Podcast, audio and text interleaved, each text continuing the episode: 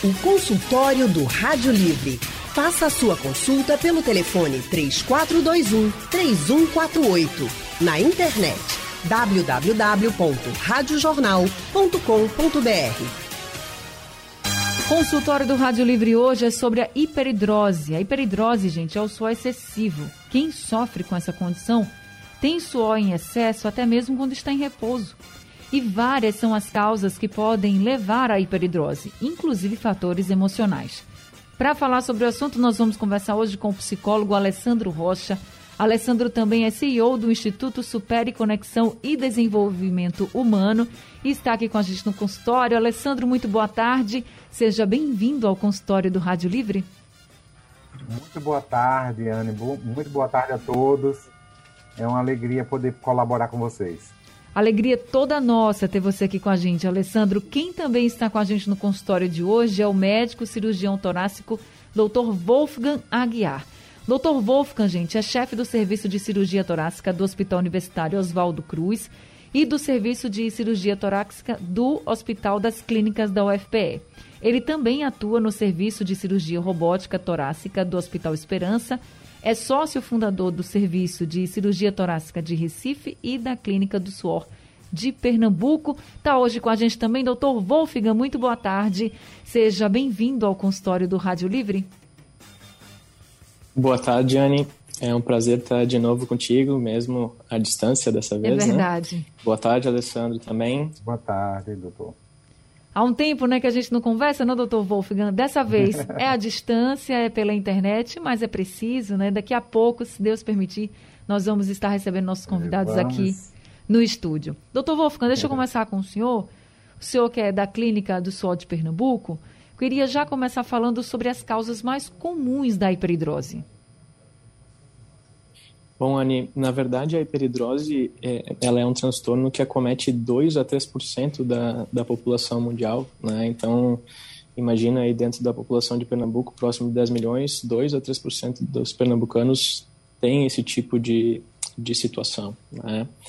E especialmente quando ela é localizada, nós temos várias alternativas para melhorar a, a, situação desses pacientes, né? Uh, eu acho que o Alessandro pode comentar o, o quanto é, é, esse suor excessivo na mão, no pé, nas axilas, é, ele, ele atrapalha uh, esses pacientes, né? Isso, claro. Mas é algo genético? Existe um componente genético, mas uh, não é uma coisa assim tão significativa, não é necessário que os pais tenham para que o filho venha a ter, né? Ah, em algumas situações a gente encontra famílias em que os pais e os filhos têm hiperidrose, mas isso não é obrigatório, não é tem muitas muitas situações em que não tem ninguém na família é o primeiro caso, né? Então tem algumas situações em que isso acontece, de ser uma coisa de família, de, de mais de um membro ter, mas também pode aparecer isoladamente. Tá certo. Doutor Alessandro, que outros fatores podem levar, inclusive os emocionais também, né? Sim. É, Anne e todos, é, é muito importante diferenciar em todo o aspecto da saúde mental e emocional que boa parte começa a partir dos pensamentos.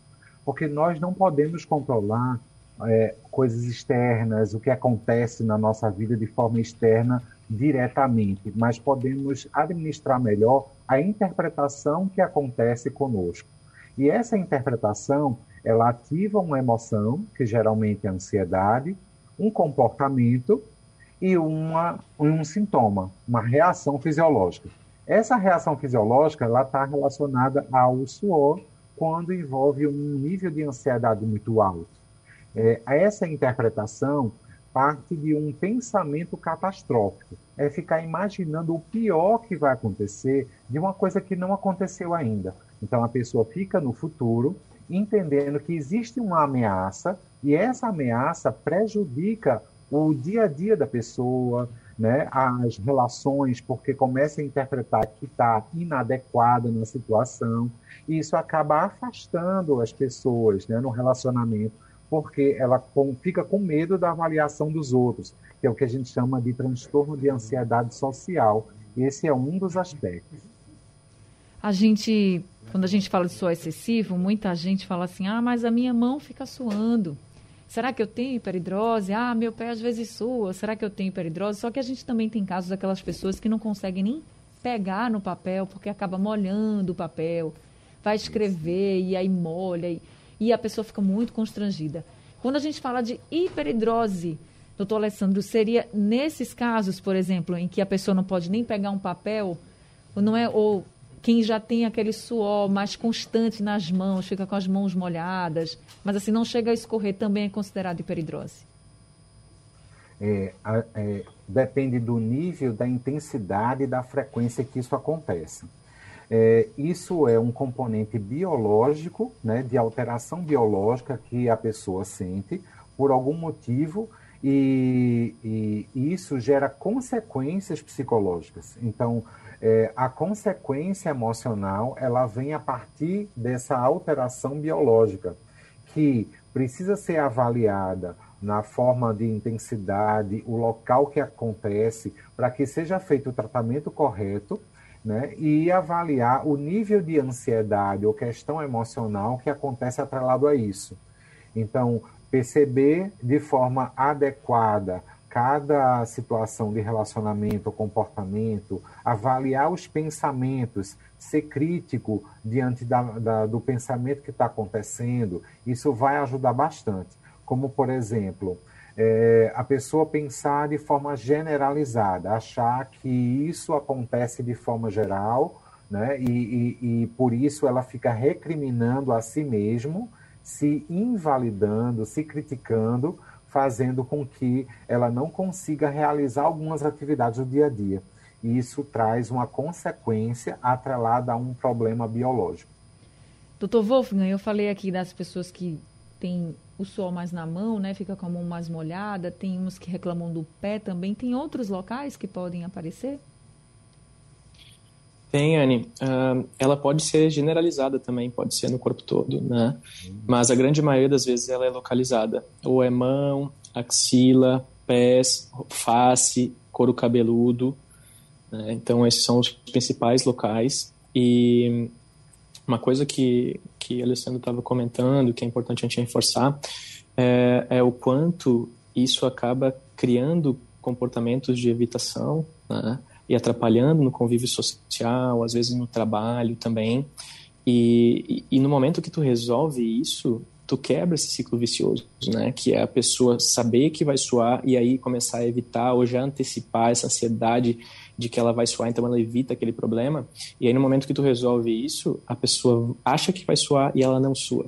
E aí o ciclo se quebra e a pessoa ganha uma autoconfiança e muda completamente todo é, aquele desgaste que ela tinha psicológico por conta de, desse suor excessivo. Né? Muda a vida, um outro né? ponto importante que a gente chegou a comentar e, e, que eu acho que é importante a gente reforçar é que não é o, o fundamental não é o quanto a gente sua ou, ou, ou uh, a quantidade, mas sim o quanto isso incomoda no dia a dia, o quanto isso atrapalha né? Tem e aí tem diferença às vezes até entre homens e mulheres, né? Tem homens que suam muito na axila, mas para eles aquilo não é um problema. E mulheres que suam até menos, mas que aquilo acaba sendo um transtorno muito grande. Então, mais importante do que quantidade é o quanto isso incomoda, o quanto isso atrapalha, o quanto isso traz transtornos psicológicos para o paciente. Doutor Wolfgang, diagnosticado e constatado aí a hiperidrose, a pessoa está suando excessivamente em vários momentos da vida como pode ser o tratamento? Qual o primeiro tratamento que se dá a um caso como esse? Tem várias alternativas de tratamento e é fundamental a gente entender exatamente o, como o paciente está sendo prejudicado e onde exatamente ele sua, como que funciona. Essa seleção do, e essa conversa inicial com o paciente é muito importante para entender qual a melhor alternativa. Né?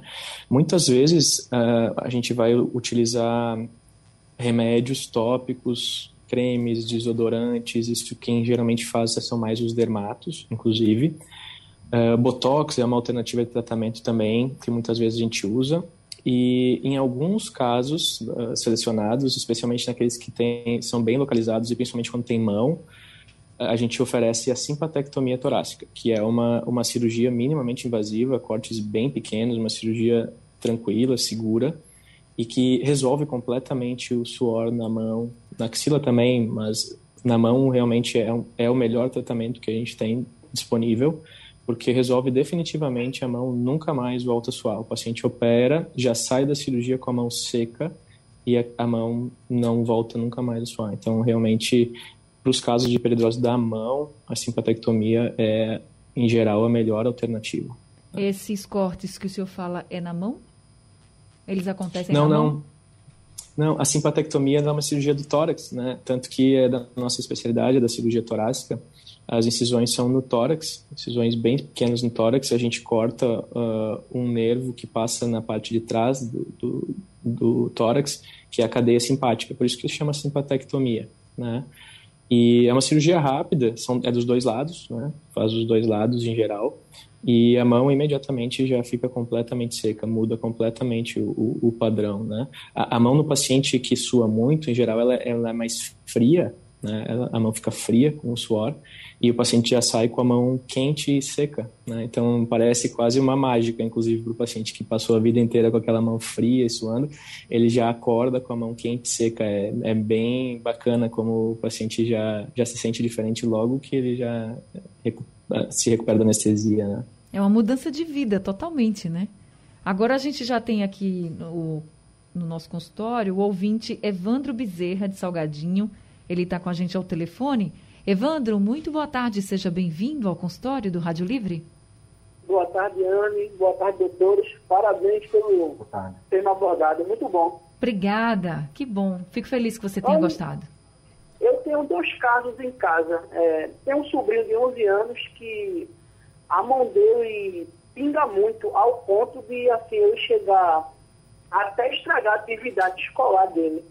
Ele, tem, ele sempre está com a toalhinha enxugando as mãos, mas assim, é anormal aquela situação. E eu tenho também minha esposa. Minha esposa, ela tem 36 anos e ela sua muito, inclusive foi até o dermatologista para alguns profissionais de saúde e eles informaram que não podia fazer nada por ela. E assim, ela fica muito constrangida nos locais quando a gente vai. Ela chega a usar três toalhas daquela de rosto, de tanto que ela sua, independente do clima tá, é, sol ou verão, independente de sol ou inverno, ela sua muito, fica muito constrangida. Eu queria saber se tem solução para esse caso dos dois. No caso da sua esposa também é a mão? Já minha esposa é no rosto no rosto. E nos braços, né? A mão nunca reparei, não, mas ela sua muito no braço e no rosto. Pinga muito. E o meu sobrinho é nas mãos. E o dele eu acho que é pior do que ela, porque eu chego até a estragar a atividade escolar dele. Tá certo então, seu Evandro. Doutor Wolfgang, no caso desse jovem de 11 anos, é uma criança, né? Ele pode passar por uma uhum. cirurgia como essa? Pode, pode sim, Anne. Uh, Evandro, teu sobrinho, na verdade, é uma história clássica, né? Essa queixa de rasgar a folha da prova, porque fica mais nervoso também, geralmente, numa situação de prova, então rasga a folha na prova, na atividade. Isso é bem comum, né? Uh, a gente opera os pacientes a partir de seis anos. Né? Uh, eu gosto muito de esperar o momento em que eles entendem o quanto o benefício, né? Que eles começam a ter a queixa. Mas tem crianças que suam tanto na mão que começam a sofrer bullying, ter apelido desde pequeno, né? E aí essas crianças a gente acaba operando mais cedo, mas a idade ideal para operar é na adolescência, né? Então aí com 12 anos é o momento perfeito de ser avaliado e, e pensar nessa possibilidade de cirurgia que para ele realmente deve ser deve ser uma das melhores alternativas e já resolver isso mais cedo, antes ele passar por toda a adolescência sofrendo com tudo isso, né? E tendo as repercussões, né? Eu acho que o Alessandro pode comentar um pouquinho isso, isso. mas a adolescência é um momento meio crítico para te ter essas limitações e que tu começa a, a ter um reforço de personalidade e tudo mais que acaba sendo comprometido quando tu tem uma situação como essa, né, Alessandro? Pois é, Alessandro, eu queria que você falasse sobre isso, porque a adolescência já é um momento delicado, né, da nossa vida, assim, aquela transição, você está saindo da infância, está indo para a idade adulta, está ali no meio, são muitos medos, e é uma fase muito importante, então se você não cuida logo, você pode ter consequências desse problema bem maiores, né? Sim, sim. É, porque é do ser humano a necessidade de querer, de precisar ser amparado, acolhido, e essa fase de transição, da construção da própria identidade, né, Anne e Dr. Wolfgang, eles, é, algumas pessoas, né, pensar como crítico, né, no sentido de transformação, que é uma coisa natural. Então, firmar identidade para poder ter mais clareza o que é que sente, o que quer, o que pensa, qual a diferença né, de, do pensamento em relação a outras pessoas, o que é que ele pensa sobre as pessoas e sobre ele, isso é fundamental nessa construção, nessa transição. E na interação com as pessoas, né, e fazer amigos e namorar, isso influencia bastante porque se permanece uma dificuldade como essa, ocorre o que a gente chama de privação emocional. Então, ele vai ter dificuldades de expressar o que sente, de poder conversar, dialogar, de poder interagir e poder se desenvolver com isso. Então, nessas limitações, né, seja na inibição social e privação emocional, é bem prejudicial para o desenvolvimento saudável. Então, é necessário que se avalie também, nesse caso, o contexto de ansiedade, como a gente falou. Então, a ansiedade começa com o pensamento do e se e será. Então, quando a pessoa começa a pensar e, e começa a avaliar desta maneira, isso é muito ativador da ansiedade, tendo em vista de que toda emoção é liderada por um pensamento, por uma interpretação que a pessoa faz da situação. E como jovem, isso vai ter um prejuízo né, na interação e no desenvolvimento, sim. Agora, doutor Wolfgang, o Evandro também falou da esposa, que no caso dela, ele disse que ela sua muito no rosto e nos braços. Também é o mesmo procedimento? Possivelmente, possivelmente a gente tem a opção também, né? Mas aí para hiperidrose craniofacial, em geral, a gente tenta outras alternativas antes, né, Anne?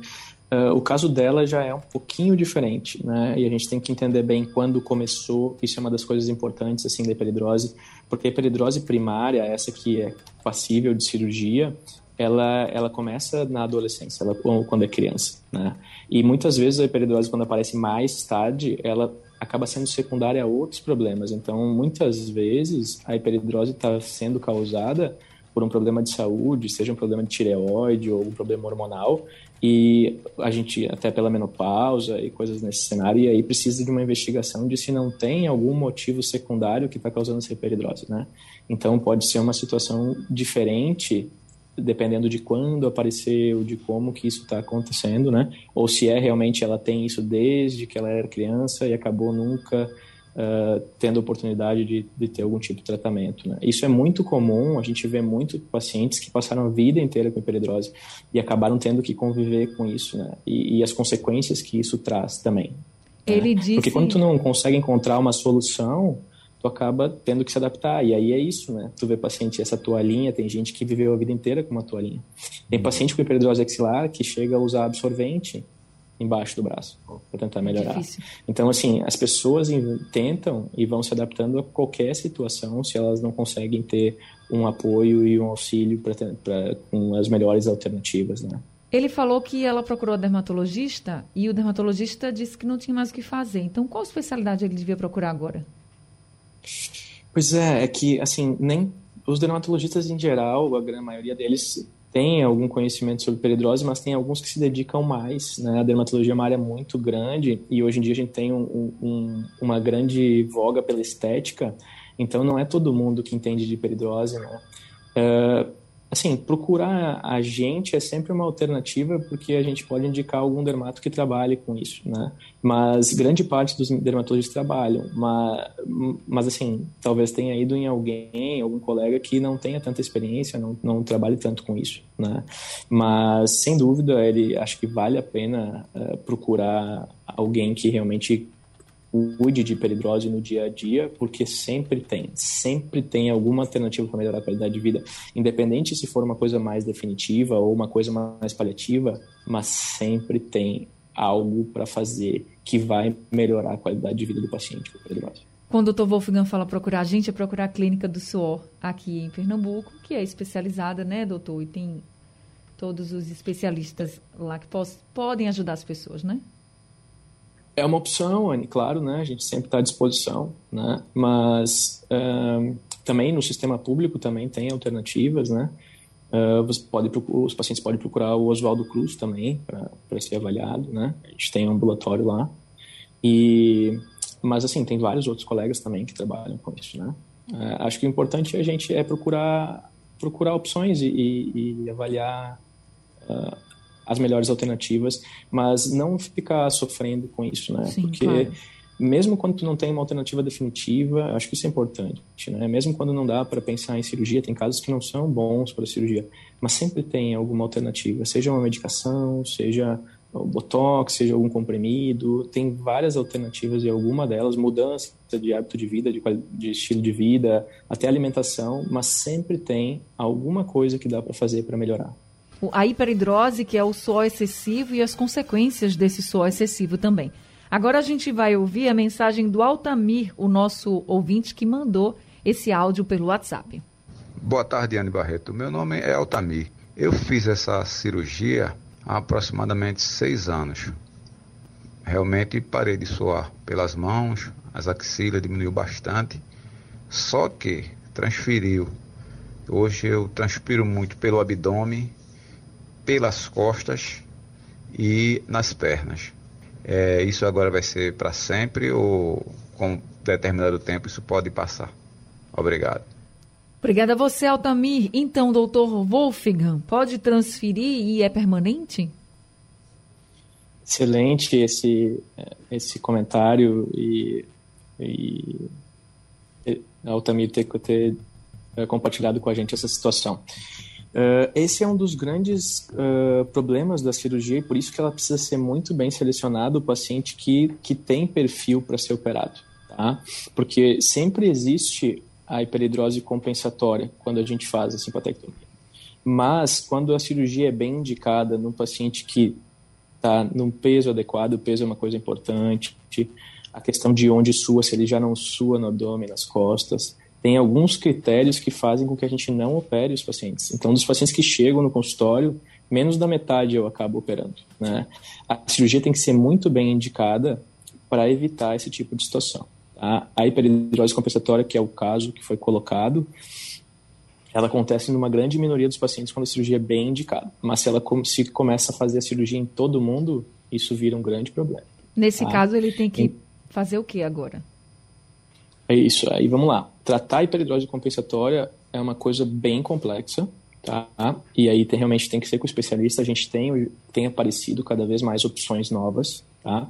Então tem até uma, uma cirurgia nova, isso é uma coisa que... A primeira publicação sobre essa cirurgia foi, foi nossa.